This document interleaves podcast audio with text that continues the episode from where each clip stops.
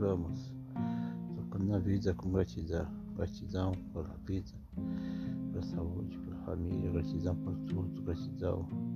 E essa palavra do dia, vamos agradecer, vamos ser generosos com as pessoas, vamos nos, vamos nos amar e amar o próximo. E essa é a grande missão, o grande mandamento que Jesus falou. Perguntaram para Jesus seria o grande mandamento. Jesus falou: amará o seu teu Deus de todo o seu coração, com toda a sua força, e amará o seu próximo como a si mesmo. Então, amará, amará o próximo como a si mesmo. Essa é a lição.